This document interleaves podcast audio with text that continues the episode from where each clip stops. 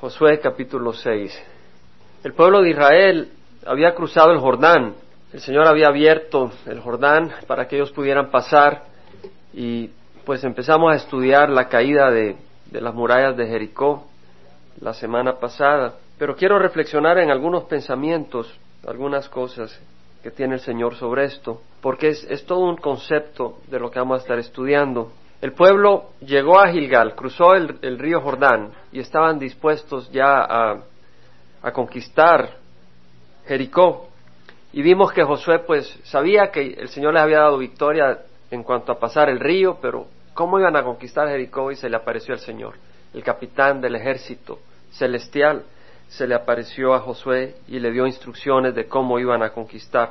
Pero antes de esas instrucciones, podemos leer de que el pueblo de Israel hizo dos cosas, a ver si se acuerdan. La primera fue la circuncisión y la segunda fue que celebraron la Pascua. Y es importante, hermanos, eh, meditar en esto, no pasarlo fácil, sino realmente considerarlo.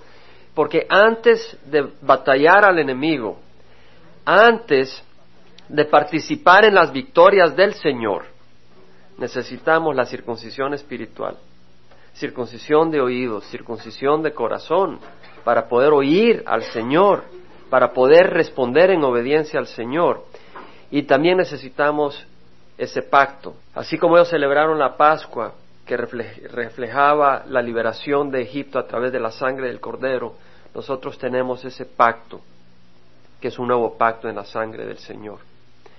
El Señor habló de la circuncisión en muchos casos, y en Romanos dice, si vivís conforme a la carne habréis de morir, pero si por el Espíritu hacéis morir las obras de la carne, viviréis, porque son los guiados por el Espíritu de Dios los que son hijos de Dios. Entonces necesitamos realmente poner a muerte las obras de la carne, necesitamos pedir al Espíritu Santo, porque es por el Espíritu que logramos eso, pedir al Espíritu Santo que Él circuncide nuestra vida nos ayude a caminar en el Espíritu, porque es por el poder del Espíritu que ponemos a muerte las obras de la carne, no es por el poder de la carne, sino del Espíritu. Y luego el mismo Señor dijo, esta copa es el nuevo pacto en mi sangre que es derramada por vosotros, un nuevo pacto, y es por la promesa del Señor que podemos caminar adelante, no es en base a, a quienes somos nosotros, sino el pacto de la sangre del Señor. Ahora, hay algo que vemos en el versículo 12 del capítulo 5, cuando ellos entraron, cuando ellos cruzaron el Jordán, ¿cómo habían sido alimentados por 40 años? ¿Sembraban ellos? Había maná. ¿Quién dijo maná? Por ahí oí. ¿Verdad? Era por el maná, el pan celestial. O sea que el Señor los había alimentado. Pero veamos en el versículo 11 dice, del capítulo 5, el día después de la Pascua, ese mismo día comieron del producto de la tierra panes sin levaduras y, y cereal tostado y el maná cesó el día después que habían comido el producto de la tierra y los hijos de Israel no tuvieron más maná, sino que comieron del producto de la tierra de Canaán durante aquel año. O sea, de que el Señor les había provisto cuando necesitaban ese pan. El Señor tenía un plan para ellos, que era ir a la tierra prometida, no quedarse en el desierto. Entonces el Señor no quería que ellos estuvieran plantando ahí. Él podía haber hecho que agua regara el desierto y pudieran hacer sus viñedos en el desierto. Pero el propósito del Señor no era que se quedaran en el desierto. El propósito del Señor era que entraran a la tierra prometida. Entonces, porque ese era el propósito del Señor, que entraran a la tierra prometida, el Señor les dio ese maná, pero cuando llegaron a la tierra prometida, ya el Señor no tenía en mente que ellos siguieran recibiendo el maná, sino que bueno, la tierra tenía fruto y a aprovecharse del fruto, pero ¿qué iba a pasar el año siguiente? Iban a tener a que, que sembrar, ¿cierto? Iban a tener que sudar, iban a tener que trabajar la tierra. A veces uno piensa, algunas personas piensan que al venir al Señor todo va a ser fácil, que ya no tienen que trabajar, ya no tienen que sudar, pero no es así. El pueblo de Dios no está exento de los retos ni de las dificultades de la vida diaria que afligen al hombre. No es así. Vamos a trabajar, tenemos que sudar, tenemos que cocinar, hay que limpiar, hay que planear, y Dios quiere que seamos diligentes, no imprudentes e irresponsables. ¿Por qué? Porque Dios quiere revelar su carácter a través de nosotros. En Proverbios 18:9 dice, el que es negligente en su trabajo es hermano del que destruye. Proverbios 22:29 dice, has visto un hombre diestro en su trabajo, estará delante de los reyes, no estará delante de los hombres sin importancia. Eh, yo creo, hermanos, que el Señor nos recuerda aquí a través de esto, seamos diligentes en nuestro lugar de trabajo. ¿Cierto? Yo entiendo que a veces no hay trabajo, a veces nos quedamos sin trabajo, a veces hay razones médicas, no estoy hablando de eso, pero estoy hablando de que seamos diligentes y que seamos una luz en el lugar de trabajo. Vamos a tener dificultades como los otros tienen dificultades. La diferencia no va a ser en que no vamos a tener dificultades. La diferencia va a ser en nuestra fe y nuestro carácter en medio de las dificultades. Eso tiene que reflejar al carácter de Cristo. Ahora bien, vimos de que el Señor se le apareció a Josué y le dio instrucciones para tomar Jericó. Si se acuerdan, y eso fue en el capítulo 6, las instrucciones eran que iban a ir a rodear la ciudad de Jericó iban a ir primero los soldados, es decir, los guerreros israelitas al frente, luego iban a ir siete sacerdotes con los cuernos de carnero, que eran las trompetas, tocando la trompeta, después iba a ir el arca del pacto, de ahí iban a ir atrás más guerreros valientes en la retaguardia. ¿Nos acordamos de eso? Y iban a pasar una vuelta cada día por seis días, tocando la trompeta los sacerdotes. Y en el séptimo día iban a hacerlo siete veces y en la última vuelta iban a tocar prolongadamente la trompeta y las murallas iban a venir. Empezamos a, no empezamos, sino que hablamos el simbolismo que hay acá. Es un simbolismo que el Señor nos lo pone. Usted dice, bueno, ¿y dónde dice que esta es doctrina? No vamos a hacer doctrina, pero es un simbolismo muy real. Porque si nos damos cuenta que quienes llevaban, ¿quiénes eran los que iban a tocar las trompetas? Los sacerdotes, ¿cierto? ¿Y qué iban a hacer? Tocar la trompeta. ¿Y qué iba a ocurrir? Si iban a venir las murallas del enemigo. Entonces recordamos que nosotros, los cristianos, estamos peleando contra el enemigo que tiene cautivo a gente en el licor, en la pornografía, en el pecado. Y nosotros como cristianos, como hijos de Dios, tenemos que ir y tomar esas tierras, esas personas, ese lugar. Orange está lleno de gente que está esclavizada. Y ya vemos de que hay gente que ha venido siendo libertada de esa esclavitud porque el Señor nos ha traído acá.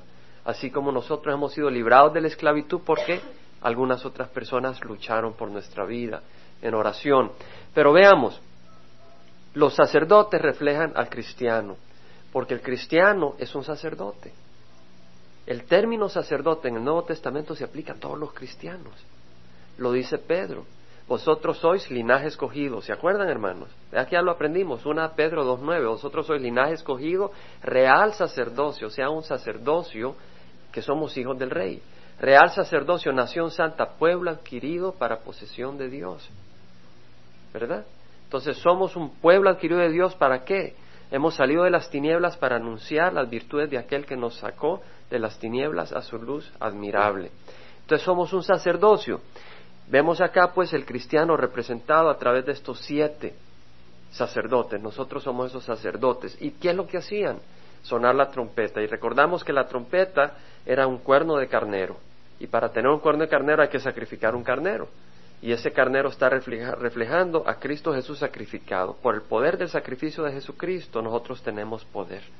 Pero también se necesita soplar esa trompeta.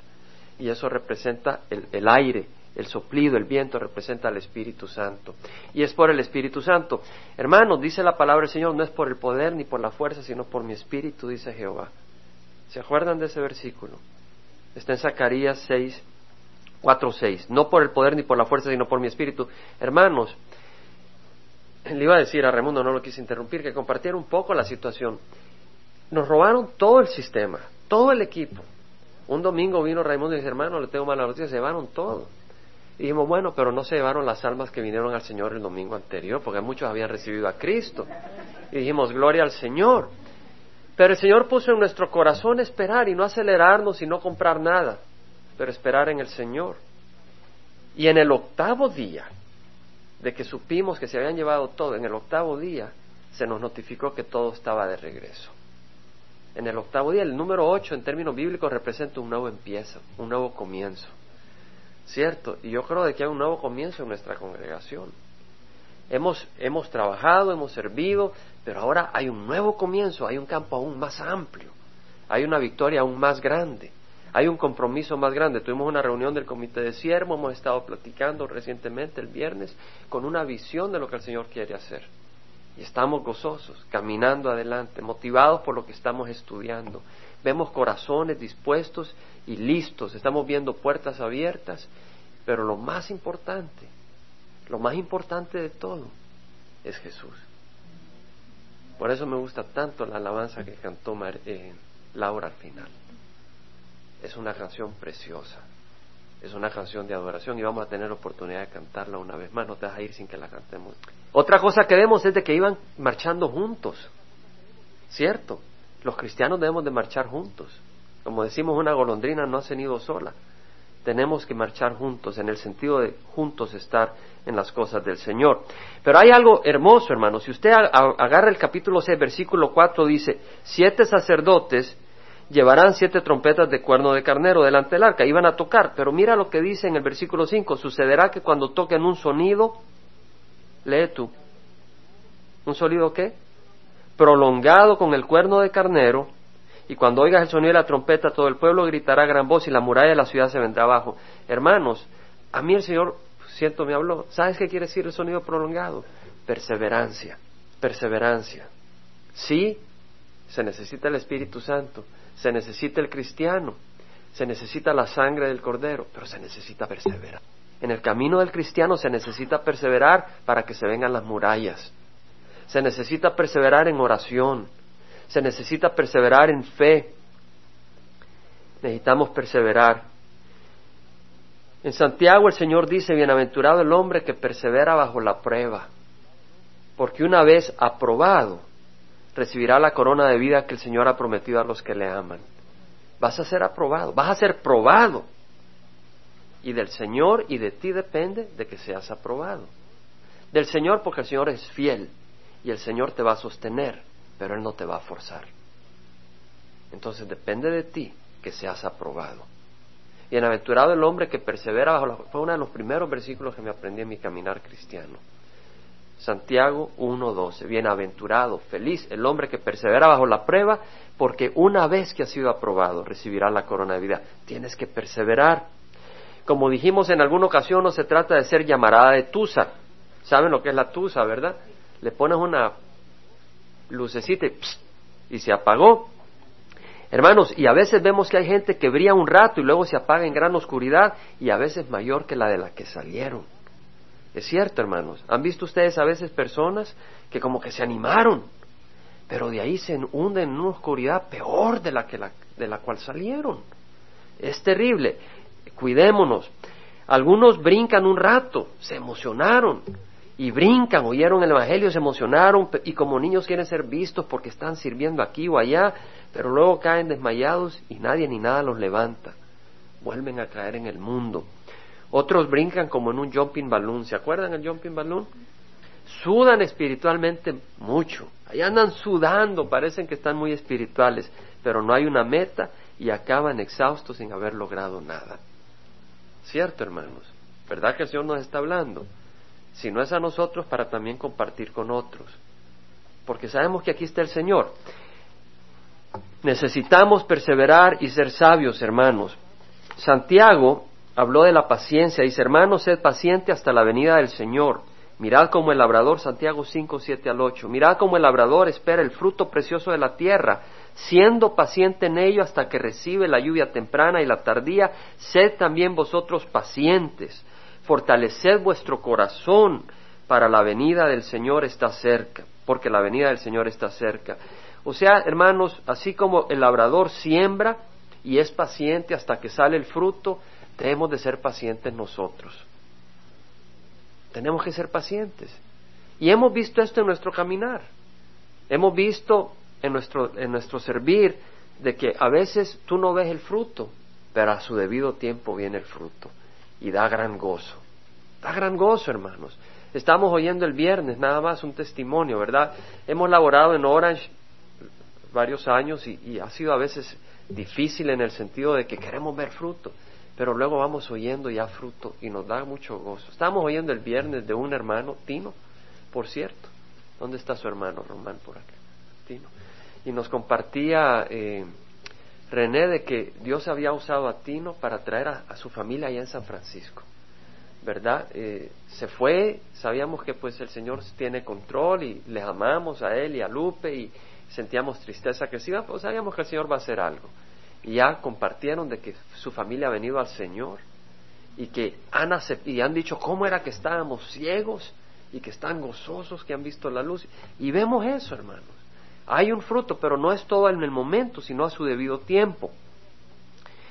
En Filipenses dice esto, Pablo dice en Filipenses 2, 12 al 13, así que amados míos, tal como siempre habéis obedecido, no solo en mi presencia, sino ahora mucho más en ausencia, ocupados en vuestra salvación con temor y temblor. O sea, cuando tú recibes al Señor, no es para que digas, yo estoy salvo, ahora me siento y cuando me muera ya voy ir al cielo y hago lo que quiero. No, dice el Señor, dedícate, has recibido algo muy hermoso, dedícate, cuídate. Mira, dice, porque Dios es quien obra en vosotras tanto el querer como el hacer para su beneplácito. ¿Cierto? Entonces, hermano, tú no vas a perseverar si no tienes deseo de perseverar. ¿Cierto? Mira, basta esto. Agarra a un niño y pon una copa así ancha, llena de dulces, y dile a un niño que no puede agarrar un dulce hasta dentro de cinco horas. Yo te digo que si la mamá o no, el papá no está ahí volando ojo, ahí está mirando. Y nomás uno se descuida, agarra el dulce. Pues no tiene deseos de perseverar. Es lo que quiere es el dulce, punto. ¿Verdad? Y acomodé lugar. Nosotros no vamos a perseverar si el Señor no pone en nuestro corazón esa pasión, hermanos. Y estábamos leyendo el viernes lo que dice eh, Pablo. ¿No sabéis que todos los que corren en el estadio, todos en verdad corren, pero solo uno obtiene el premio? Corred de tal modo de ganar. Y todo el que compite se abstiene. Ellos lo hacen por una corona corruptible, más nosotros una corona incorruptible. Entonces dice, por eso yo corro, no como sin tener meta, por eso peleo, no como dando golpes al aire. Entonces tenemos que tener esa pasión que tenía Pablo, pero esa pasión viene del Señor. Esa pasión no, no naces con esa pasión. Y, Sabes, te voy a ser honesto, le dedicamos tiempo al Señor, preparando estudios o trayendo equipo o trabajando en el Señor. Si tú no amas al Señor, no lo vas a hacer. Mi tiempo es mi tiempo, no se lo doy a nadie. Tu tiempo es tu tiempo, no se lo vas a dar a nadie a menos que tengas el deseo de dárselo. Y se lo vas a dar al Señor porque es del Señor para empezar. Hablo tontamente, como dice Pablo, porque nada nos pertenece, todo es del Señor. Pero a veces creemos que es nuestro, ¿verdad? Y lo manipulamos como es nuestro. Pero cuando venimos al Señor tenemos esa luz. Queremos tener esa pasión. Ah, hablaba con un, un hermano de Nicaragua, me contactó a alguien que es como que cree un poco en evolución y me pidió que le tratara de compartir. Y pues está muy interesado y hemos compartido emails y lo hago con una razón egoísta, pues más o menos interactuar desde el punto de vista de creación, evolución. Y, y en el email que le mandé anoche, le dije, ¿sabes lo que pasa? Le dije, es que tú no puedes, porque él siente que el Dios del Antiguo Testamento no lo entiende. Le digo, ¿sabes lo que pasa? Es como entrar a una quinta dimensión. Tú no puedes entenderlo a menos que entres a esa dimensión. Y esa dimensión tiene una puerta y esa puerta es Cristo. mucha gente quiere entender el Antiguo Testamento y no puede entender, pero porque está tratando de caminar en tres dimensiones, pero hay una dimensión adicional y esa dimensión se entra a través de Cristo. Necesitas recibir el Espíritu Santo para entender estas cosas. Y entonces pídelo porque el Señor lo da por gracia, no porque lo merezcamos. Él a través de su palabra nos refleja. Ahora, hermanos, para perseverar necesitamos pues meditar en la palabra de Dios. Eso ya lo hemos estudiado cuando estudiamos el primer capítulo de Josué. Meditar, estudiar la palabra del Señor, la comunión de hermanos, hermanos, ahí hay exhortación, ahí hay ánimo, ustedes ya saben las referencias bíblicas. Es una oportunidad cuando nos podemos reunir como familia. Ya vimos el domingo que tuvimos el, evento, festival, qué hermoso, ¿verdad? Esa comunión de hermanos. Y acá cuando nos reunimos y cuando tengamos el convivio del 24, todas esas son oportunidades, es una bendición y no hay que esperar a eso, podemos reunirnos familias, eh, comernos unos taquitos o unos tamales o unas pupusas, lo que quieras, me puedes invitar, no hay problema. Pero lo importante, lo importante es el amor de hermanos y algo muy necesario para perseverar la obediencia al Señor. Porque sabes qué dice el Señor a través de Santiago, sean hacedores de la palabra y no solamente oidores que se engañan a sí mismos. O sea que lo que te fortalece es la palabra del Señor. Pero si tú no la comes solo la vez, no te va a fortalecer. Si tú vas a un buffet ahí al Subplantation y miras toda la comida y dices, qué rico, y miras las ensaladas y las sopas, y todos los días haces eso, te vas a morir. Tienes que comer. No te engañes. Tienes que recibir la palabra y obedecerla. ¿Verdad? Ahora en Josué 6, versículo 16, vemos que sucedió que a la séptima vez cuando los sacerdotes tocaron la trompeta, José dijo al pueblo, gritad, pues Jehová os ha dado la ciudad. Es el Señor el que te da la victoria. Y la ciudad será dedicada al anatema. Ella y todos los que hay en ella pertenecen a Jehová. Solo Raab la ramera y todos los que están en su casa vivirán, porque ella escondió a los mensajeros que enviamos, que enviamos. Pero en cuanto a vosotros, guardaos. Ahora, lo que quiero hacer considerar acá es que, mira, en las instrucciones que Dios le da a este hombre que estaba a cargo de más de dos millones de personas, él era el líder de esos dos millones de personas, ¿qué es lo que tenía en su mente este hombre? Raab, esta prostituta, y salvarle el pellejo a ella y a su familia. ¿De dónde vino ese corazón? Del Señor. El Señor no se va a olvidar de ti. Si tú le das tu vida a Jesucristo, en el día del juicio el Señor no se va a olvidar de ti. El Señor se va a acordar de ti. Y es hermoso saber que el Señor se va a acordar de nosotros. Dice que ninguna arma forjada contra ti prosperará. Esa es la promesa del Señor. Condenarás toda lengua que se alce contra ti en juicio. Esta es la herencia de los siervos de Jehová y su justificación viene de mí, declara el Señor. El Señor quiere justificarnos. Como poníamos en el boletín, en esta Navidad muchos quieren comprar una ropa especial para su fiesta de fin de año, pero no se quieren cubrir con la justicia de Jesús. Amén. Podemos cubrirnos con la justicia del Señor. Vemos en el versículo 18, pero a cuanto a vosotros, guardaos ciertamente de las cosas dedicadas al anatema, no sea que la codiciéis y tomando de las cosas del anatema hagáis maldito el campamento de Israel y traigáis desgracia sobre él. O sea que dice, guardaos de las cosas que están dedicadas a destrucción. El anatema quiere decir destrucción completa por fuego. O sea, de que el Señor había dicho, hay que destruir todo lo que encuentren. Mas toda la plata y el oro y los utensilios de bronce y de hierro están consagrados al Señor, entrarán en el tesoro del Señor. Sabes, estas cosas, las ropas, todo lo que había ahí, lo iban a quemar, porque no habían sido usados para el Señor. ¿Cierto? entonces al final iban a ser usados para el Señor en el sentido que iban a ser quemados para el Señor. Este mundo que no quiere obedecer al Señor, en vida un día van a ser destruidos, va a ser quemado. Entendemos como un anatema para el Señor. Pero vemos de que dentro de ese anatema había oro y plata y así dentro de este mundo pecaminoso hay oro y plata que son aquellos que han recibido a Jesucristo. Y ellos van a escapar de ese fuego para estar en la presencia del Señor. ¿Entendemos, hermanos? Son promesas importantes. Ahora, mira lo que está diciendo no solo el anatema, está diciendo que el pueblo del Señor no podía tocar esas cosas que le pertenecen al, al Señor. Amén. Tu tiempo no te pertenece a ti, le pertenece al Señor. Tu salud no te pertenece a ti, le pertenece al Señor, porque Él te creó. Tus finanzas no te pertenecen a ti, le pertenece al Señor. Tú tienes que honrar al Señor con tus finanzas, con tu tiempo y con tu salud. Y si cuando tú tienes tu salud no se la das al Señor. Pues qué triste. Yo recuerdo cuando estaba el Señor trabajando conmigo en mí en el 84, que fue que recibí al Señor. Eh, me pegué una caída sobre una roca y me golpeé la espalda fuerte y me llevaron en ambulancia. Y recuerdo que el Señor me habló, mira, no me quisiste servir cuando estaba bien y ahora te vas a quedar.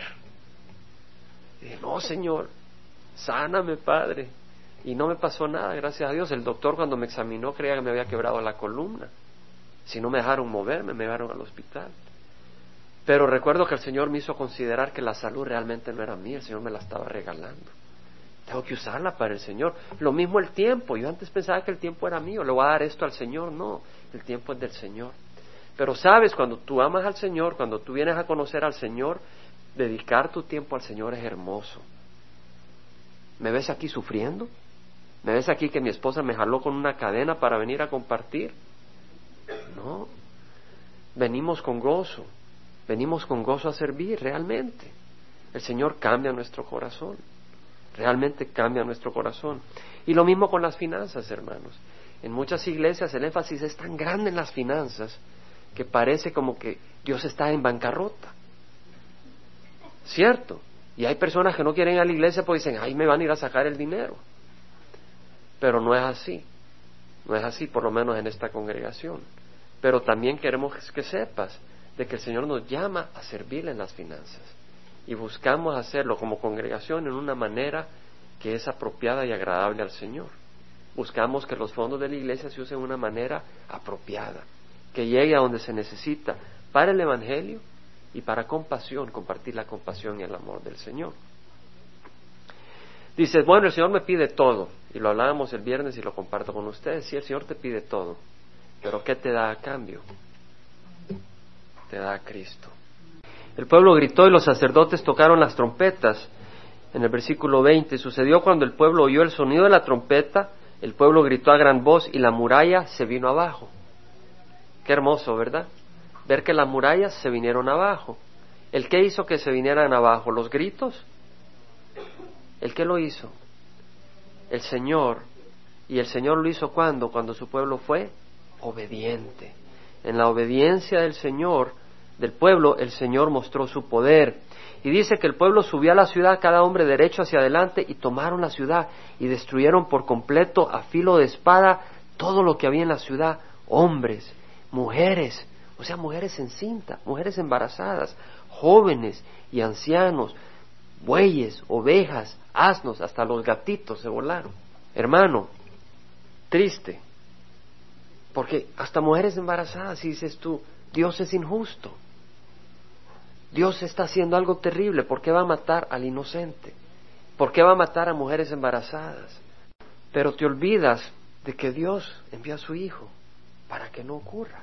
Dios le avisó al pueblo de Canaán que se arrepintieran por cuatrocientos años y no se arrepintieron. Por eso el Señor le dijo a Abraham, cuando haya llegado al colmo la maldad de esta gente, a tu descendencia yo lo llevaré y tomarán esa tierra. O sea, de que hay una maldad en el hombre que rechaza a Dios. El Señor no quiere. Pero si tú rechazas al Señor, hay consecuencias. En el versículo 24 dice que prendieron fuego a la ciudad y todo lo que en ella había. Solo pusieron en el tesoro de la casa de Jehová la plata, el oro y los utensilios de bronce y de hierro. Si tú recibes al Señor, eres precioso. Eres preciosa a los ojos del Señor. Pero si tú rechazas al Señor, no es que el Señor te quiere destruir, pero sabes, ah, cuando hay una peste, como la peste bubónica, tienes que agarrar todo lo contaminado y lo tienes que quemar para que no se contagie. Y cuando el Señor establezca su reino, Él tiene que eliminar todo aquello que quiera contagiar su reino. Así que todo aquello que tiene un corazón rebelde, que no es un corazón humilde, el Señor tiene que separarlo. Todo aquel, toda aquella persona que no quiere estar con Jesús, el Señor le va a conceder su deseo un día. Y va a estar fuera de Jesús, pero no solo por un mes, no por un año, ya no va a tener la oportunidad de arrepentirse, va a estar lejos de Jesús toda la eternidad. Por eso en esta Navidad tenemos una gran oportunidad de animar a las personas a venir al Señor. En segunda de Pedro, capítulo 3, versículo 9 dice, el Señor no se tarda en cumplir su promesa el Señor viene, el Señor va a traer justicia, según algunos entienden la tardanza, sino que es paciente para con vosotros, no queriendo que nadie perezca, sino que todos vengan al arrepentimiento. Pero el día del Señor vendrá como ladrón en el cual los cielos pasarán con gran estruendo y los elementos serán destruidos con fuego intenso y la tierra y las obras que hay en ella serán quemadas. ¿Ok? O sea que viene la ira del Señor. Y estamos en los tiempos finales, 2 Pedro 3, 9 al 10. Y puedes seguir leyendo, dice, puesto que todas estas cosas han de ser destruidas de esta manera, ¿qué clase de personas no debéis ser vosotros en santa conducta y en piedad, esperando y apresurando la venida del día de Dios, en el cual los cielos serán destruidos por fuego y los elementos se fundirán con intenso calor? Hermanos, vete a Hebreos, perdón, a Romanos, acompáñame a Romanos. Creo que es Romano, 9, Romano 10, aquí es, versículo 15. Él dice a Moisés, tendré misericordia al que yo tenga misericordia y tendré compasión del que yo tenga compasión. Así que no depende del que quiere ni del que corre, sino de Dios que tiene misericordia. Porque la Escritura dice a Faraón, por esto mismo te he levantado para demostrar mi poder en ti y para que mi nombre sea proclamado por toda la tierra. Así que del que tiene misericordia, del que quiere, y al que quiere endurece. Mira una cosa, el Señor endurece. El Señor tiene misericordia, Romanos 9, 14 al 19. Entonces lo que vemos es de que el Señor tiene misericordia, pero el versículo 18 dice, y al que quiere endurece. Endurece quiere decir de que hay un tiempo donde el Señor dice, ¿sabes qué? Ya no voy a tener más misericordia. Amén. No lo digo yo. El Señor endurece. ¿Sabes qué? Tenemos la opción, Cristo o la ira del Señor. Tenemos ahora ese mensaje que compartir cuando salgamos de acá. Hermanos, tienes a Cristo, si quieres, o puedes recibir la ira del Señor, no hay término medio. Yo espero que todos los que estamos acá realmente entendamos y caminemos celebrando a Cristo. Con esto concluimos el capítulo 6 de Josué. Una sola cosa, no más, un, elemento. Cuando rescataron a Raab, de hecho, la casa de Raab no se vino para abajo porque entraron a su casa. Mi hijo me hizo esa pregunta. Entraron a su casa, quiere decir que no se vino para abajo. Dios milagrosamente impidió que la casa de Raab se viniera para abajo porque estaba en la, en la, en la muralla. Y si se hubiera venido para abajo, se hubiera muerto ella y los suyos. Pero el Señor milagrosamente protegió a Raab cuidando su casa. El Señor es poderoso. El Señor es poderoso y Él lo puede hacer y lo va a hacer con sus hijos. Pero lo que vemos es de que dice que entraron los jóvenes espías y sacaron a Raab, a su padre, a su madre, a sus hermanos y todo lo que poseía. También sacaron a todos sus parientes y los colocaron fuera del campamento de Israel. No los metieron en el campamento con los israelitas. Los tuvieron fuera del campamento. ¿Sabes por qué? Porque necesitaban ser purificados antes de ser parte del campamento. Para ser parte del cuerpo del Señor tienes que ser purificado con su sangre. No hay término medio.